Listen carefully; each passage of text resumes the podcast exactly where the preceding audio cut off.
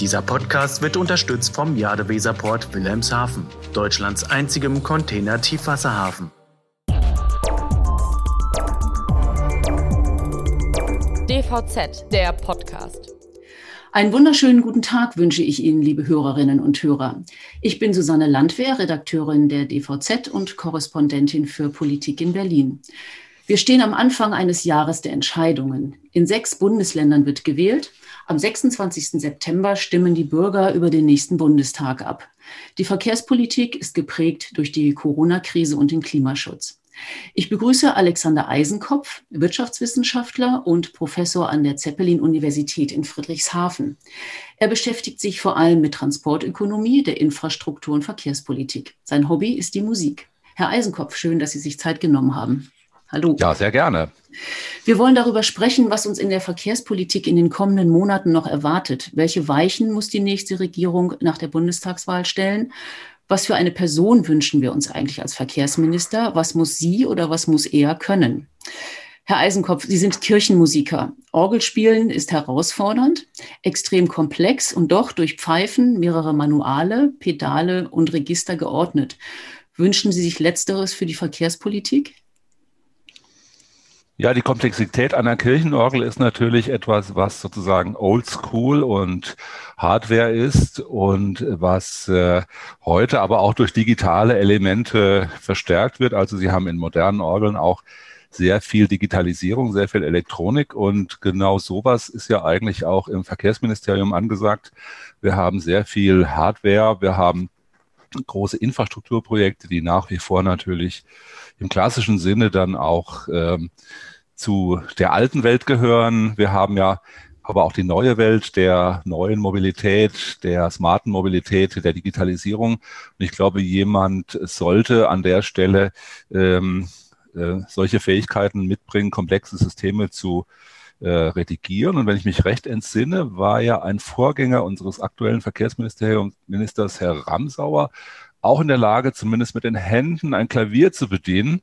Äh, mit den Füßen, das ist natürlich nochmal eine weitere Komplexitätsstufe, aber das hätte er vielleicht auch noch geschafft. Also heißt, beides ist komplex, beides ist faszinierend, beides ist herausfordernd. Wenn Sie eine Note für die Verkehrspolitik vergeben sollten, wie würden, würde die ausfallen? Was, was war gut, was, was fehlt? Das ist schwierig äh, zusammenzufassen, da die Verkehrspolitik natürlich immer in der Erinnerung auch von den Schwierigkeiten, von den negativen Entwicklungen geprägt wird. Und da haben wir ja ein paar Dinge, die uns nach wie vor belasten in der aktuellen Legislaturperiode. Wir haben zum einen das Debakel um die gescheiterte Pkw-Maut und dann auch die anhaltende Diskussion um ja, die handwerklichen Fehler und das Versagen bei der Reform der Straßenverkehrsordnung. Sowas äh, ist an der Stelle natürlich immer geeignet, positive Elemente zu überstrahlen. Äh, es gibt sicherlich in der Legislaturperiode auch positive Elemente. Man hat äh, Dinge vorangebracht, auch in Richtung ähm, der des autonomen Fahrens, also der Digitalisierung des Verkehrs. Man hat äh, verschiedene Projekte angeschoben, auch im Bahnbereich. Es wurde ja auch die Leistungsfinanzierungsvereinbarung äh, verabschiedet. Man hat den gedanklichen Einstieg zumindest in den Deutschlandtakt. Man hat hier sehr viele Projekte angeschoben. Also am Ende des Tages muss man sie in der Ära als Studio vielleicht äh, eine 3 Minus geben. Bei einzelnen Dingen ähm, ist die Leistung dann aber doch eher mangelhaft. Was glauben Sie denn, was jetzt vor der Bundestagswahl auf jeden Fall noch vom Tisch kommen muss? Momentan haben wir ja eine Situation, dass das Ministerium sicherlich damit beschäftigt ist, Schadensbegrenzung, Schadensvermeidung, insbesondere in der noch schwelenden Mautaffäre zu betreiben. Da tagt ja noch unentwegt ein Untersuchungsausschuss und zum Schluss kommt es dann vielleicht nochmal zum großen Showdown. Also da sind, glaube ich, alle Kräfte des Ministeriums an der Stelle auch fokussiert. Trotzdem, wenn man auf die Homepage schaut, finden Sie ja sprudelnde Aktivitäten. Also ständig werden neue Förderaufrufe veröffentlicht. Dann gibt es hierfür Millionen und dafür ein paar Millionen. Ähm, man hat gerade ein deutsches Zentrum für Mobilität gegründet in München, wo ich mich frage, ja, was äh, ist eigentlich hier das Verhältnis dieses Zentrums zur Institution DLR und deren Verkehrsforschungseinrichtungen? Es wird sehr viel dort ähm, ja, an guten Nachrichten produziert in dem wunderbaren Newsroom. Ähm, ja, jetzt haben Sie gefragt, was ist denn noch offen? Ja, es sind natürlich Dinge offen bis zum Ende der Legislaturperiode, die man unbedingt betreiben will. Wenn ich das richtig gelesen habe, geht es ähm, insbesondere darum, den Gesetzentwurf zum autonomen Fahren voranzutreiben. Und ja, wenn man es schaffen würde, dieses leidige Thema Straßenverkehrsordnung abzuräumen, wäre das natürlich auch noch was äh, bei den fundamental äh, wichtigen Themen für die nächsten Jahre und Jahrzehnte der Frage, wie stellen wir die Deutsche Bahn auf und wie agieren wir dann langfristig in Sachen Klimaschutz weiter, sehe ich jetzt eigentlich bis zum September keine weiteren Meilensteine mehr. Das heißt, das, was an Meldungen kommt aus dem Neuigkeitenzimmer des BMVI, ist das für Sie auch so ein bisschen Aktionismus oder eben auch Imagepflege, so kurz vor Schluss? Ich würde, wenn ich es jetzt äh, ein bisschen kritischer bewerte, die gesamte Amtszeit von äh, Minister Scheuer ja sehr stark geprägt durch aktionistische äh, Elemente äh, ansehen. Äh, er neigt ja dazu, äh, sehr viele Dinge hier anzukündigen. Das hat ihm auch schon mal den Ruf als Ankündigungsminister eingebracht.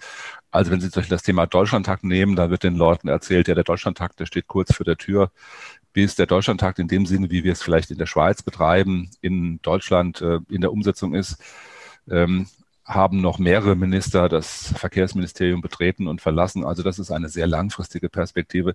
Und es ist völlig klar aus politökonomischer Sicht, äh, vor der Bundestagswahl ist natürlich die Zeit, sollte die Zeit der guten Nachrichten sein. Das wird natürlich jetzt alles getrübt durch die Corona-Pandemie, die ja auch aus den, auf den Verkehr ausstrahlt. Aber an der Stelle glaube ich, wird man sich in jedem Fall bemühen, viele gute Nachrichten zu produzieren und den Minister im guten Licht erscheinen zu lassen, wobei natürlich die Chancen, dass er weiter Verkehrsminister bleibt, sagen wir mal, äh, nachgerade bei Null stehen, würde ich sagen.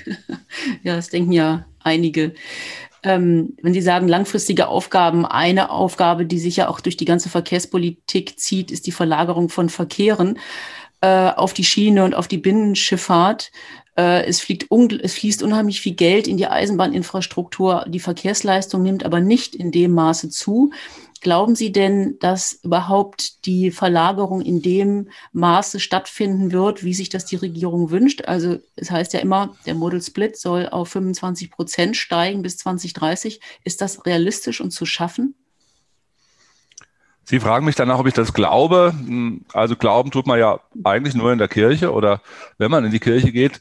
Ähm, eigentlich sollte man ja Fakten äh, auf sich wirken lassen. Und äh, ich bin ja langjähriger Beobachter der Szene und schon lange in dem Geschäft. Und wenn ich mich recht erinnere, war mein erster Fachaufsatz, den ich geschrieben habe im Jahr 1989, ähm, ein Aufsatz mit dem Thema Möglichkeiten der Verlagerung ähm, des Straßenverkehrs auf Schiene- und Binnenschifffahrt.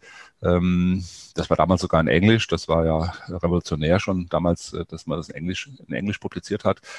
Also ähm, an der Stelle ist das ein ganz dickes Brett, äh, wo wir seitdem eigentlich nicht viel weitergekommen sind. Äh, wir beobachten ja, dass die Marktanteile irgendwo zementiert sind. Weder im Personenverkehr noch im Güterverkehr haben wir wirklich fundamentale äh, Veränderungen dieser Marktanteile. Ja, wir haben in den letzten Jahren im Schienengüterverkehr ähm, eine positive Entwicklung gesehen, die ja maßgeblich von den Wettbewerbsbahnen getragen wurde, aber dass wir wirklich hier äh, eine fundamentale Änderung der Verhältnisse sehen, das äh, ist doch offensichtlich Wunschdenken, wenn ich einfach mal äh, diese Fakten äh, über die Jahre hin mehr anschaue und auch ähm, die Frist bis zum Jahr 2030, die ja als Zieljahr genannt wird, annehme.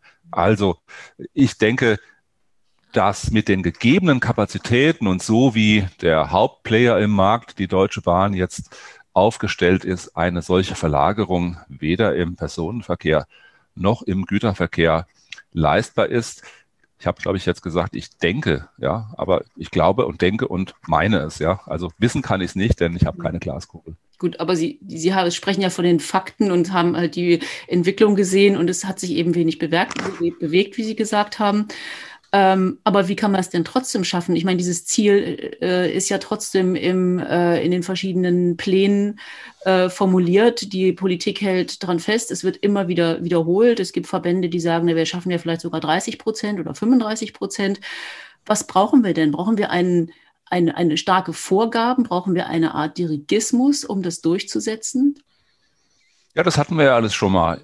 Ich erinnere mich ja da an der Stelle dann an den sogenannten Leberplan, der zum Beispiel gesagt hat, ja, äh, dass Güter zwangsweise auf die Bahn verlagert werden sollten. Das ist damals in den 60ern ja nicht umgesetzt worden, aber das steckt natürlich in den Köpfen vieler Leute drin, dass man sagt, ja, im Zweifelsfall muss man es dann eben mit Zwang oder mit Dirigismus versuchen. Das ist natürlich der falsche Weg. Ich denke, wir sind heute in Deutschland in einer Situation, dass wir ohnehin an allen Ecken und Enden wirtschaftliche Probleme haben. Wir haben ein nachlassendes Produktivitätswachstum. Wir sind sehr stark vom Export abhängig. Wir hängen an Tropf der EZB mit ihrer äh, Geldpolitik, die eben in, durch die Expansion und durch diese Ausweitung der Geldmenge es überhaupt ermöglicht, dass unser System noch einigermaßen weiterläuft. Und wenn wir jetzt sozusagen hier eine dirigistische Verkehrspolitik betreiben und zwangsweise Verlagerungen oder äh, mit drakonischen, mit prohibitiven ähm, ja, Kostenansätzen äh, für den Straßenverkehr insbesondere dann versuchen, die Leute auf die Schiene zu treiben, dann denke ich, dass das unserer Wirtschafts- und Produktivitätsentwicklung so schaden wird, dass wir wirtschaftlich weiter äh, ins Hintertreffen geraten und einfach auch eine positive Wirtschafts- und Wohlstandsentwicklung an der Stelle nicht mehr gewährleistet sein wird. Also ich wäre da vorsichtig jetzt zu sagen, ja, die Regierung hat einen Plan und der muss jetzt umgesetzt werden. Wenn die Realität sich nicht dem Plan anpasst, dann werden wir eben an der Stelle härtere Maßnahmen ergreifen. Das ist, glaube ich, der falsche Weg. Das heißt, welcher Weg wäre dann der richtige? Die Ziele korrigieren? Das betrifft ja wahrscheinlich auch viele Ziele, die man so in der Verkehrspolitik hat.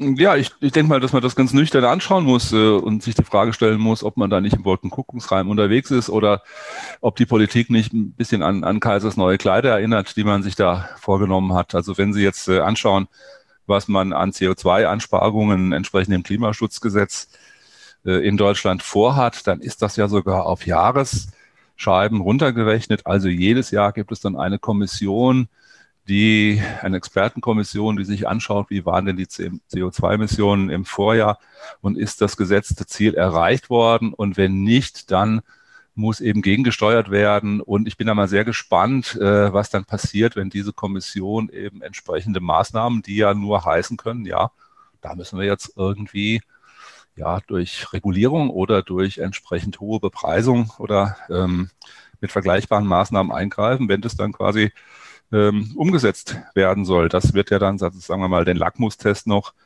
äh, bestehen müssen. Das Problem ist ja, dass die gesamte Klimapolitik im Verkehr aus meiner Sicht falsch ausgerichtet ist, dass wir uns hier in eine Interventionsspirale äh, rein bewegt haben durch die Akzeptanz, dass eben der Verkehr sozusagen als Einzelsektor mit Regulierungsmaßnahmen und mit preispolitischen Maßnahmen spezifisch eben in eine bestimmte Richtung gelenkt werden sollen.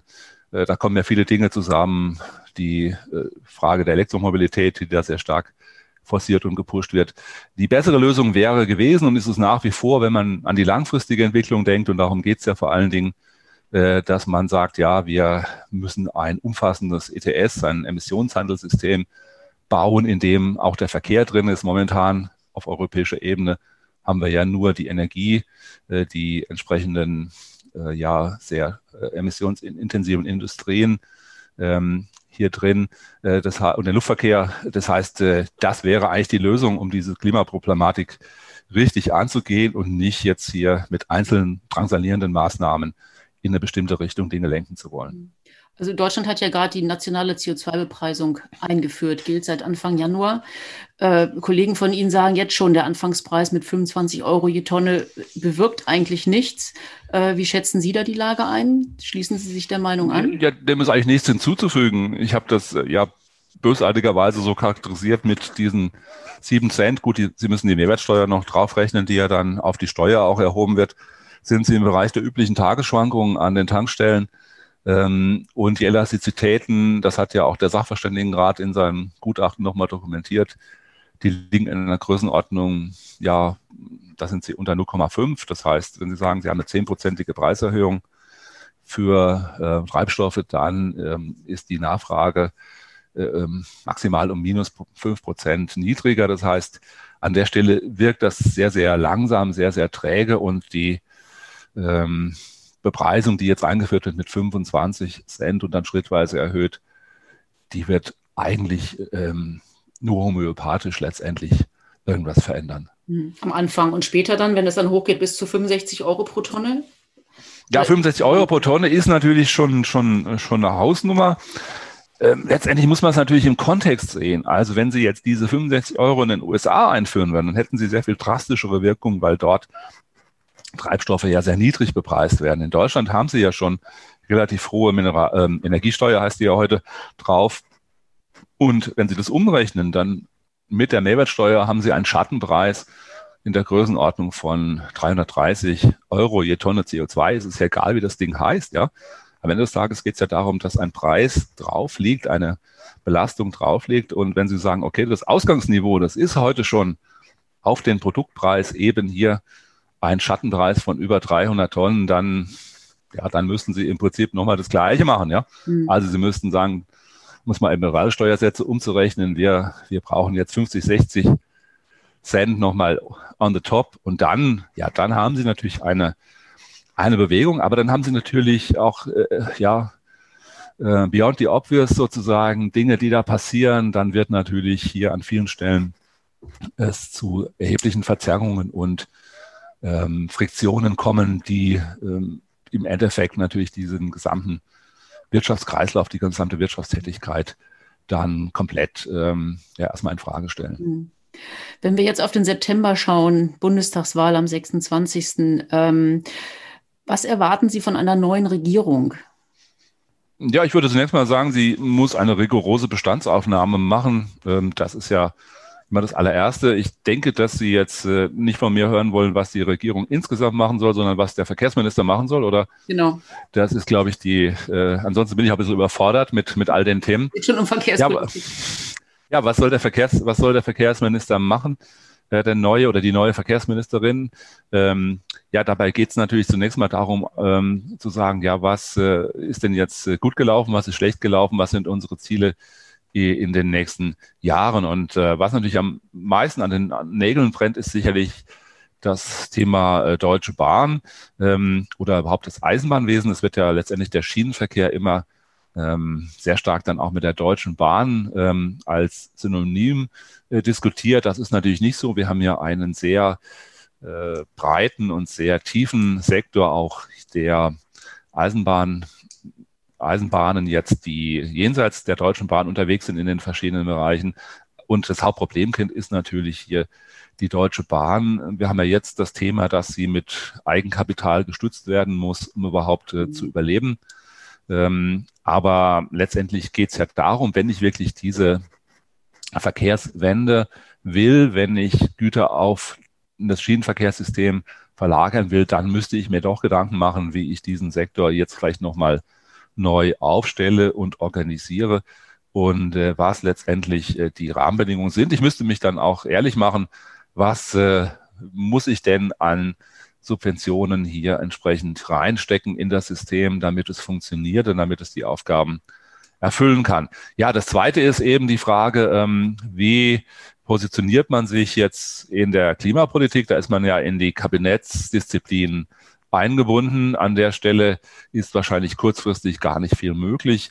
Langfristig sehe ich, wie gesagt, äh, nach wie vor Chancen, weil die EU sich ja gerade da auch bewegt und sagt, na ja, wir ähm, belegen doch, ob wir vielleicht ähm, auch den Verkehr mit reinnehmen in ein ähm, umfassenderes ähm, Emissionshandelssystem, dass man solche Dinge äh, auch verfolgen sollte. Ja, und dann kommen wir jetzt vielleicht mal zu weniger ähm, unangenehmen Dingen. Natürlich äh, ist die Frage, wie geht's weiter mit der Digitalisierung, wie geht's weiter mit dem Thema ähm, autonomes Fahren. Dann haben wir die, die Autobahn AG, da ist es ja jetzt glücklicherweise ähm, bisschen ruhiger geworden. Da war ja um die Jahreswende hin viel Theater, was da alles nicht funktioniert. Und äh, offensichtlich haben die es aber geschafft, jetzt den Schnee zu räumen und äh, auch ansonsten ähm, ist es angelaufen. Also da gibt es aber noch, noch Baustellen bei der Frage, äh, wie ist es jetzt mit der DGS und mit der langfristigen Funktionalität dieser Autobahn AG. Wir haben natürlich ein Riesenthema. Ähm, ich habe jetzt äh, ja bei dem angefangen, wo wir auch vorhin aufgehört haben mit, bei der Bahn. Ähm, wie sieht es jetzt post-Corona aus? Ja? Mhm. Wie sieht die Welt post-Corona aus? Ähm, es hat ja gewaltige Einschläge getan im öffentlichen Verkehr, nicht nur im Fernverkehr, ähm, also bei der Deutschen Bahn insbesondere, sondern auch im Nahverkehr. Der gesamte ÖPNV ist sozusagen ja in seinen Grundfesten erschüttert. Von der Lufthansa will ich gar nicht reden ähm, oder dem Luftverkehr. Äh, jetzt mal paradigmatisch an, an der, an der äh, Existenz und der Weiterentwicklung der, Luft, der Lufthansa, der jetzt auch quasi äh, Staatsunternehmen ist. Ja, ist ja jetzt eine Staatsairline wieder. Ähm, ja, also wie geht es weiter in dem, in dem ÖPNV? Wie können wir das hier stabilisieren? Momentan wurde es ja quasi über Rettungsschirmaktionen stabilisiert. Wie können wir eigentlich mittelfristig wieder hier das, was wir eigentlich wollten, also auch diese Verlagerung im Nahverkehr äh, weiter betreiben? Und dann haben wir natürlich auch Gestaltungsfelder, glaube ich, die besetzt werden müssen. Also wie geht das in Zukunft weiter mit, mit der neuen Mobilität, mit neuen Mobilitätsformen, mit ähm, Projekten wie Mobility as a Service, mit, mit Plattformen, also die Idee, die ja immer mehr äh, durch die, durch die Runde geht. Ähm, ein Ticket, ja, für eine, eine komplexe Fahrt, äh, Daten äh, zur Verfügung stellen für, für Player in einem solchen Ökosystem, wie das heute so schön heißt, und so weiter und so fort, ja. Also ich könnte jetzt endlos weitermachen. Ich glaube, ähm, so ein Verkehrsministerjob, äh, da wird es einem nicht langweilig und äh, jemand, der das machen will, der müsste also gutes Durchhaltevermögen äh, mit sich bringen mhm. und ein dickes Fell auch. Und äh, an der Stelle, ähm, ja, bin ich gespannt, wer das dann macht. Genau, das ist ja die große Frage. Im Moment sieht es ja so ein bisschen danach aus, dass die Grünen möglicherweise sogar eine Chance hätten, in die Regierung zu kommen, wenn sie sich dann irgendwie mit der Union einigen könnten. Also, wenn das denn so wäre, glauben Sie, dass die Grünen überhaupt eine Chance hätten, das Verkehrsministerium zu bekommen? Also aus meiner Sicht sind die Grünen ja in jeder Regierung, die in Deutschland im, im Herbst gebildet wird, egal wie sie die zusammensetzen. Das ist ja sozusagen äh, aufgrund ihrer momentanen Stärke ähm, ist das ja gesetzt.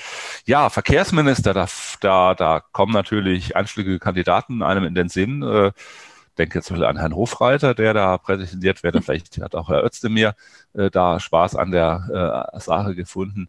Ähm, das ist jetzt reine Kaffeesatzleserei, ja, ob, äh, ob jetzt ein, ein, eine, eine, eine Politikerin oder Politiker der Grünen ähm, Verkehrsminister wird.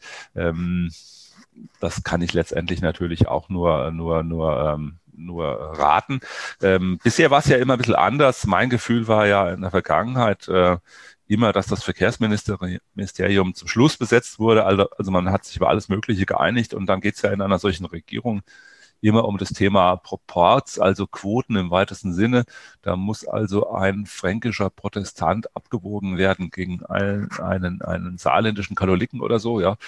So ähnlich sieht das ja aus. Und äh, also irgendwie hat es dann die CSU immer geschafft, das Ministerium äh, zu bekommen in den letzten Perioden nach Tiefensee dann Ramsauer und Dobrindt und äh, hier äh, Herr, Herr Scheuer dann als die grandiose, äh, sagen wir mal, Schlussbesetzung seitens der CSU würde ich mal so sagen.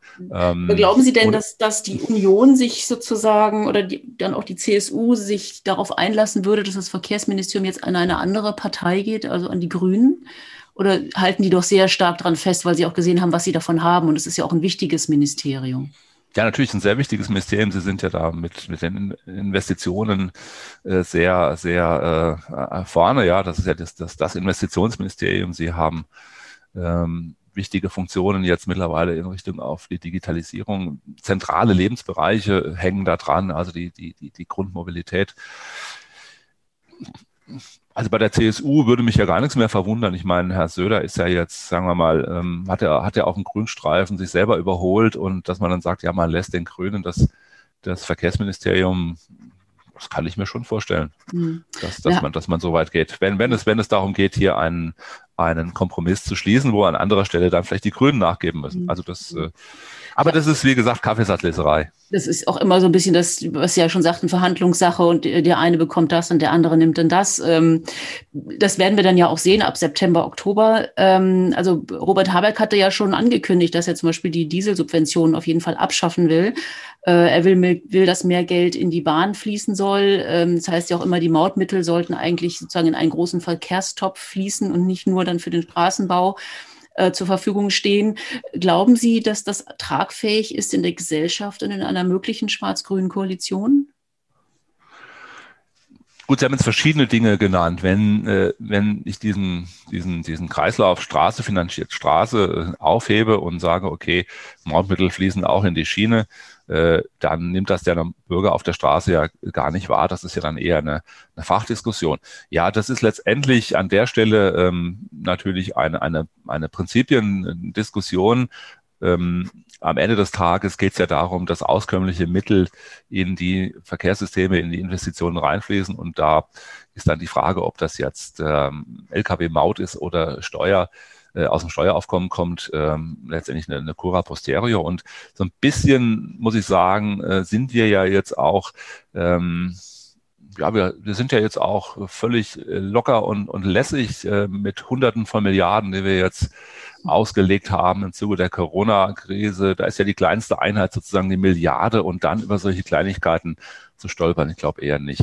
Mhm. Ähm, das andere, was Sie angesprochen haben, ist vielleicht eine, eine, eine schärfere Nummer. Also die Dieselsubvention, also der, der unterschiedliche äh, Steuersatz, äh, wenn ich es jetzt richtig zitiere, 65 Cent Benzin und, und 47 für Diesel, ja, so ist ja nicht ganz genau, aber die Größenordnung, dann spricht natürlich in der Tat auch aus ökonomischer Sicht äh, einiges dafür zu sagen, äh, dass äh, Diesel höher zu besteuern ist. Das, äh, da bin ich gar nicht jetzt im Dissens. Bei vielen Dingen würde ich sagen, bin ich im Dissens mit Herrn Habeck. Aber da äh, hat er, glaube ich, recht, ja. Also eigentlich äh, sollte die Besteuerung nach dem Energiegehalt dann auch ausgerichtet sein.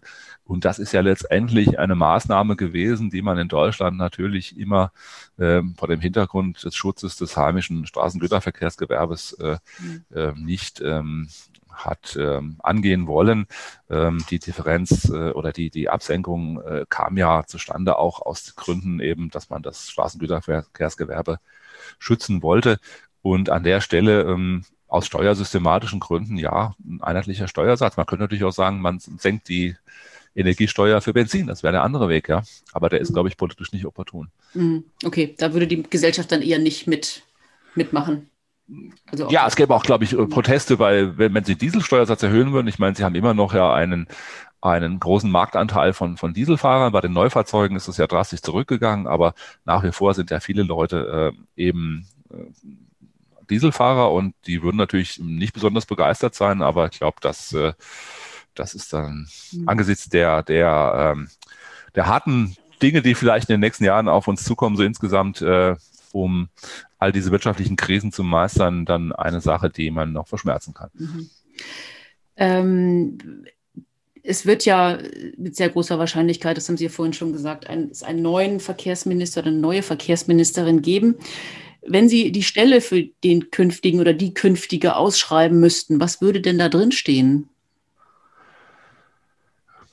Ich habe es ja eben schon angedeutet äh, in meinem Rundumschlag der möglichen Aufgaben, äh, was äh, die zentrale ähm, Herausforderungen sind, eben dass jemand an der Stelle eben wirklich den Überblick auch hat über die Probleme und eine strategische Gestaltungskompetenz hat für dieses Feld und weiß, okay, an der Stelle ist äh, das mein Ziel. Ähm, dies ist machbar, jenes ist vielleicht nicht machbar. Äh, auch eine Kommunikation hat, die den Leuten nicht irgendwas verkündet, was ähm, ja erstmal eine Luftnummer ist und dann vielleicht irgendwann mal passiert, sondern auch äh, die Zeitschiene im Blick hat, wann ist äh, realistischerweise ein bestimmtes Problem gelöst und wann nicht.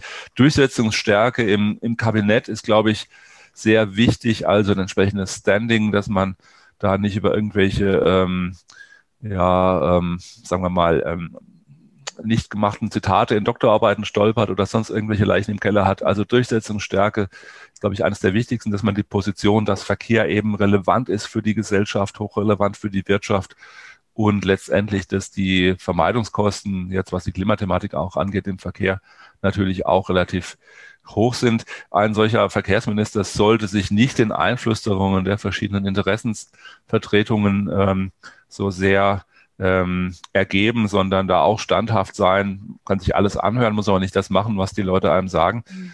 Und ja, letztendlich muss natürlich auch äh, man äh, hier im Ministerium eine gute Truppe hinter sich haben und dort äh, vereint äh, agieren und ähm, eine, eine, eine, eine klare, äh, klare Politik auch, so dass die, dass die, dass die Leute da mitsehen, verfolgen. Das wären so Punkte, die mir jetzt äh, spontan, spontan äh, einfallen an der Stelle. Äh, das deckt sich nicht unbedingt mit äh, den Anforderungen an einen erfolgreichen Politiker, aber so ist das normal in der Politik, dass äh, man da Kompromisse eingehen muss. Es ist ja sehr traurig. Sollte denn der Verkehrsminister auch Musikliebhaber sein? Ach, wissen Sie, das ist ja jetzt hier mein privates äh, Level Playing Field. Äh, es gibt ja noch andere schöne Dinge äh, ähm, auf der Welt, als äh, über Klimapolitik und Verkehrspolitik zu diskutieren. Und äh, dann kann man sich zur Abwechslung mal in eine Fuge von Johann Sebastian Bach rein vertiefen und, sagen wir mal, das Glasperlenspiel spielen. Ähm, unmusikalische Menschen, muss ich sagen, ja, sind häufig eben vielleicht auch in anderer Hinsicht äh, ähm, ähm, ja, unzuverlässig, aber Ausnahmen bestätigen die Regel. Ich glaube, das ist nicht eine Anforderung, die wir in das Lastenheft reinschreiben sollten. Hm. Herr Eisenkopf, ich danke Ihnen sehr für dieses Gespräch. Äh, liebe Hörerinnen und Hörer, ich wünsche Ihnen noch einen schönen Tag. Mein Name ist Susanne Landwehr von der Deutschen Verkehrszeitung. Dieser Podcast wurde unterstützt vom Jadeweserport Wilhelmshaven, Deutschlands einzigem Container-Tiefwasserhafen.